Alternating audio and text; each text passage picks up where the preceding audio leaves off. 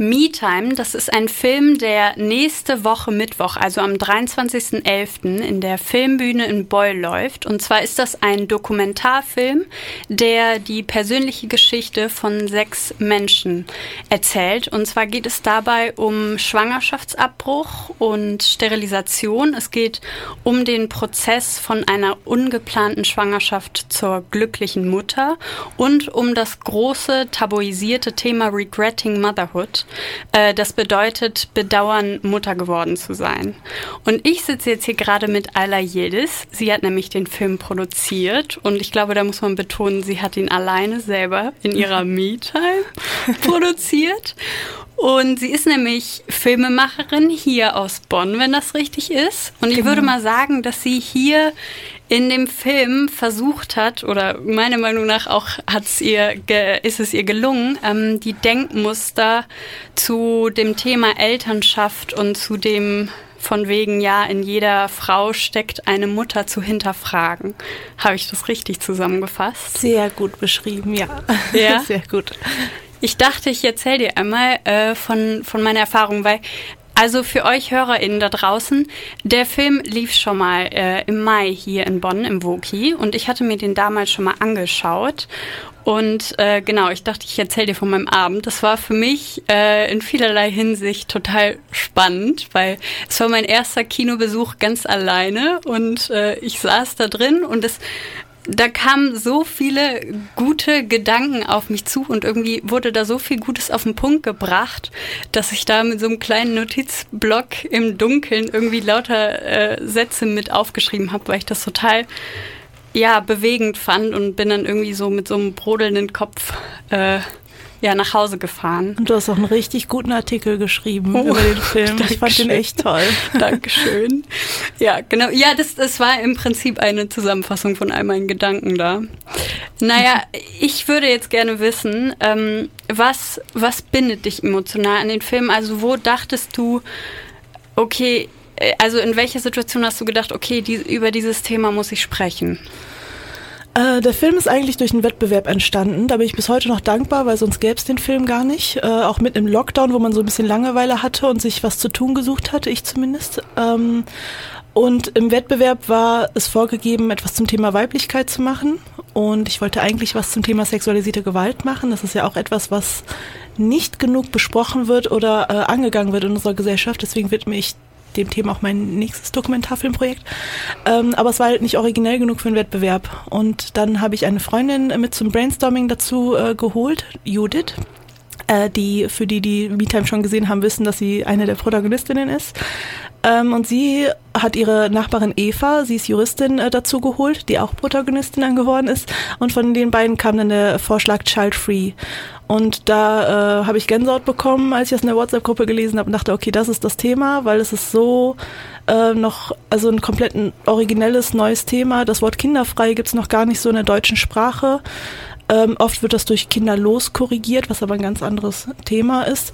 Ähm, und es gibt halt nicht wirklich Dokus über das Thema kinderfrei und über Regretting äh, Motherhood auch noch nicht wirklich. Und dann, äh, ja, dachte ich, boah, das ist ein echt, ja, ein wichtiges Thema, was mal Raum braucht und gezeigt werden muss. Und bin auch sehr froh, mhm. dass es so gut ankam. Also Du warst ja, also hast ja gesagt, dass du allein im Kino warst, aber mehr hätten ja gar nicht dazukommen können, weil Woki war ja ausgebucht im Goldenen Saal. Das stimmt, ich war da nicht die Einzige, die da begeistert war. Du meintest jetzt gerade kinderfrei. Was ist genau damit gemeint? Willst du das vielleicht einmal beschreiben? Ja, gern. Also kinderlos kennt man.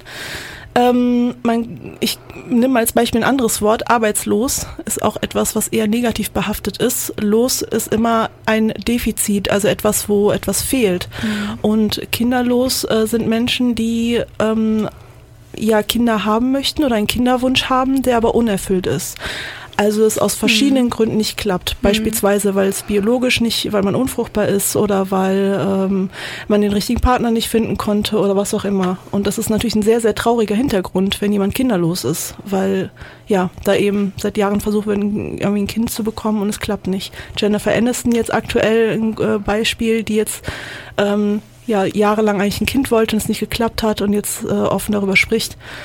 Äh, kinderfrei ist, also sollte man deswegen äh, abgrenzen, weil das was Positives ist. Das sind Menschen, die sich bewusst aus verschiedenen Gründen dazu entscheiden, keinen Nachwuchs zu bekommen oder eben nicht Mutter sein zu wollen. Ähm, beispielsweise, weil sie das nicht, nicht spüren oder weil sie sich der Karriere widmen wollen oder weil die einfach unabhängig sein wollen. Gibt es ja ganz viele verschiedene Gründe.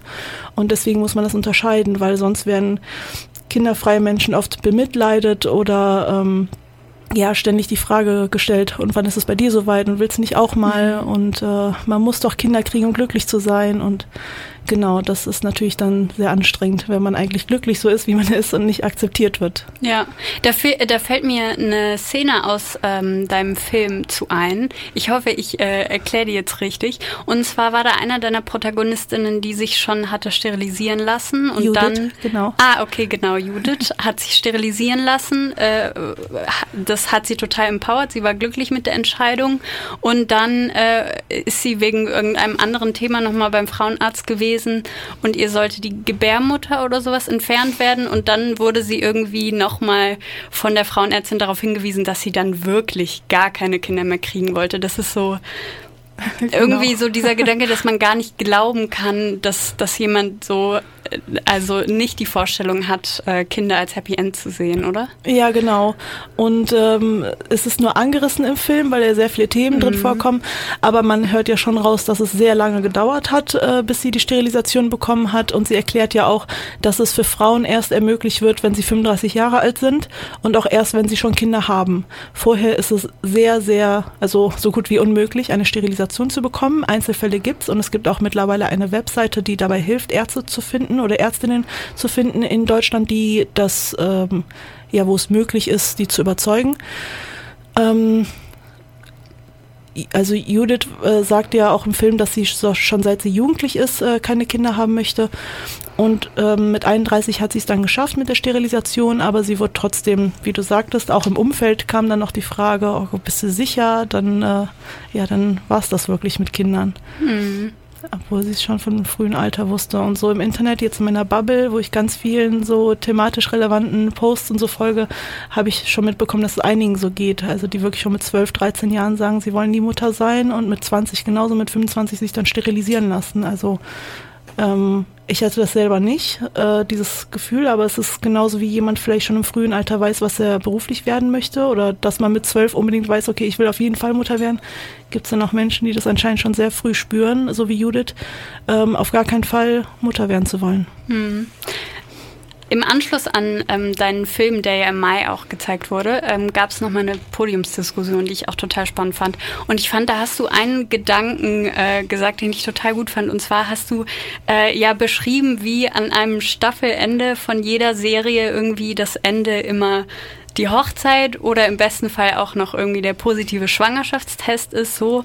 Und also ich meine, es ist ja einfach so, uns wird nichts anderes vorgelebt, uns wird irgendwie nicht der Raum gegeben, auch irgendwie ja Alternativen zu haben oder so, ne? Alternativen zu haben, Alternativen zu sehen, ja. Ja. Genau. Das ist mir aufgefallen, als ähm, mich meine Oma äh, ständig angefangen hat zu bedrängen und meine Mutter auch. Und irgendwie habe ich mich dann angefangen zu fragen, warum eigentlich? Warum wird ständig Druck gemacht? Warum glauben die, dass das irgendwie der einzige Lebenssinn und Lebenszweck ist? Und dann ist mir halt aufgefallen, ja, Moment mal, alle Serien, die ich gucke, von How I Met Your Mother bis äh, Friends und weiß ich nicht was und auch Filme, selbst manche Thriller oder Horrorfilme enden mhm. mit Schwangerschaft oder Hochzeit.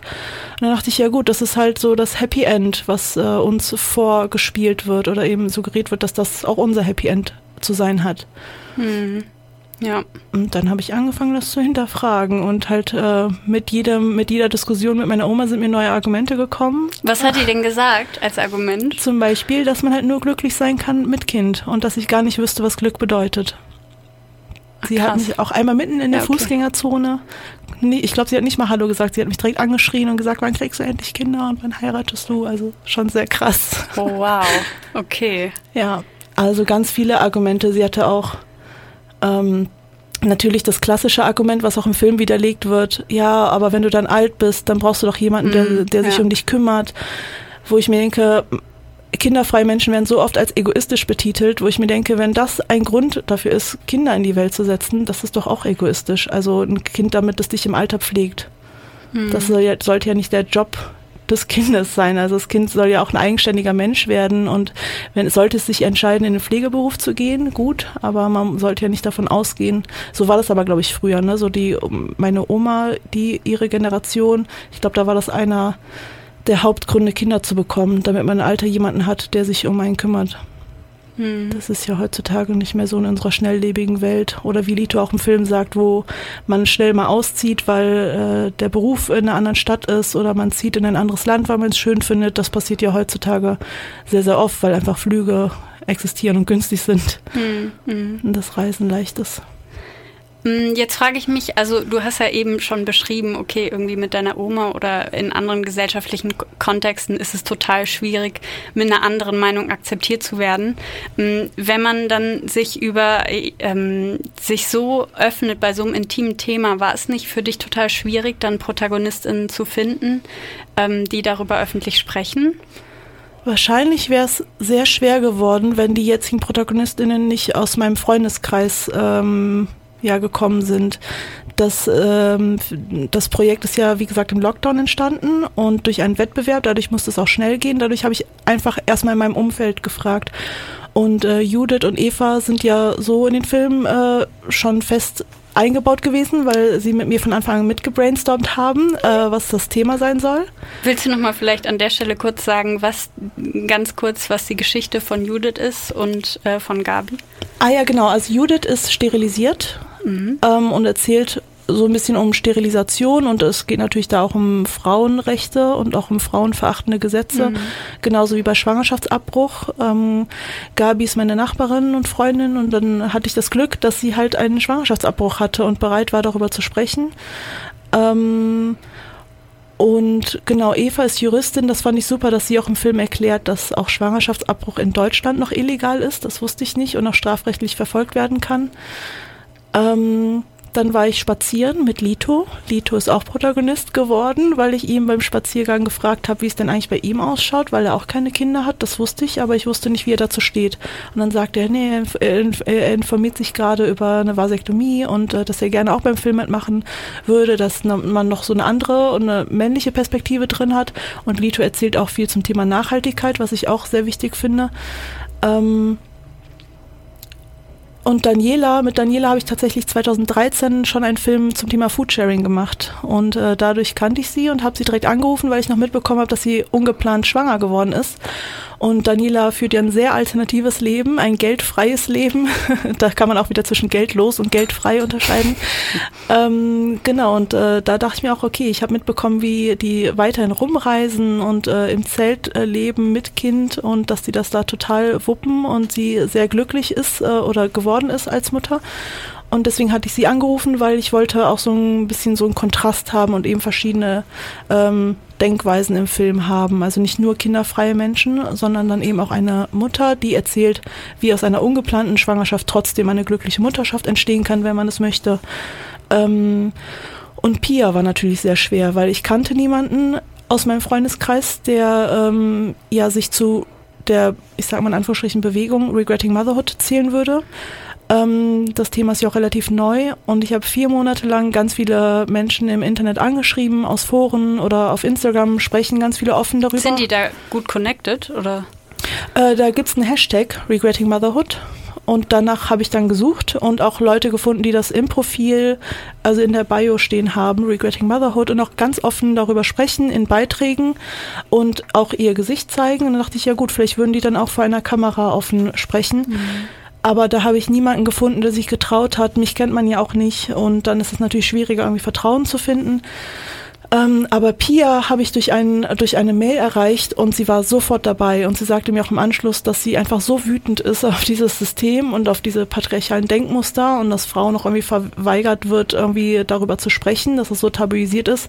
Dabei sollte es ja eigentlich ähm, okay sein, über solche Gefühle sprechen zu dürfen. Mhm. Und das war ihre Motivation mitzumachen. Und da bin ich auch total dankbar für, weil sie ist so der Star des Films. Also sie das kommt stimmt, das stimmt, ja bei allen Aufführungen wird sie total dafür gefeiert, dass sie halt so offen und ehrlich spricht und ähm, alle ProtagonistInnen sind ja auch total humorvoll und machen, machen den Film auch so ein bisschen lockerer und lustiger und ähm, genau, bringen dieses ernste Thema sehr gut auf die Leinwand.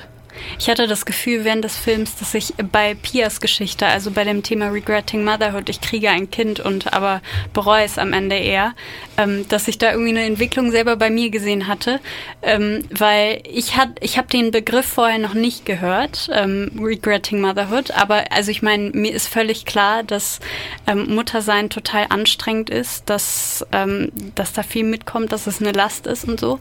Ähm, aber dieses offen aussprechen, das, das kannte ich noch nicht, aber letztendlich fand ich es dann auch echt, echt stark. Das stimmt, das war die Heldin des Films. Ja.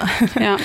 Es ist auch immer, also man, man kann sich da auch reinversetzen. Es ist ja nicht so, dass die das ähm, Kind nicht lieben oder mhm. nicht wollen, sondern sie das lieben das Kind. Das ist wichtig an der Stelle zu sagen, ja. Genau, ja. aber sie finden es wirklich schwer, Mutter zu sein oder merken im Nachhinein, ich will eigentlich gar nicht Mutter sein. Diese Verantwortung, dieses 24-7 an das Kind denken und denken müssen und die Verantwortung tragen und immer Sorge haben mhm. und halt mhm.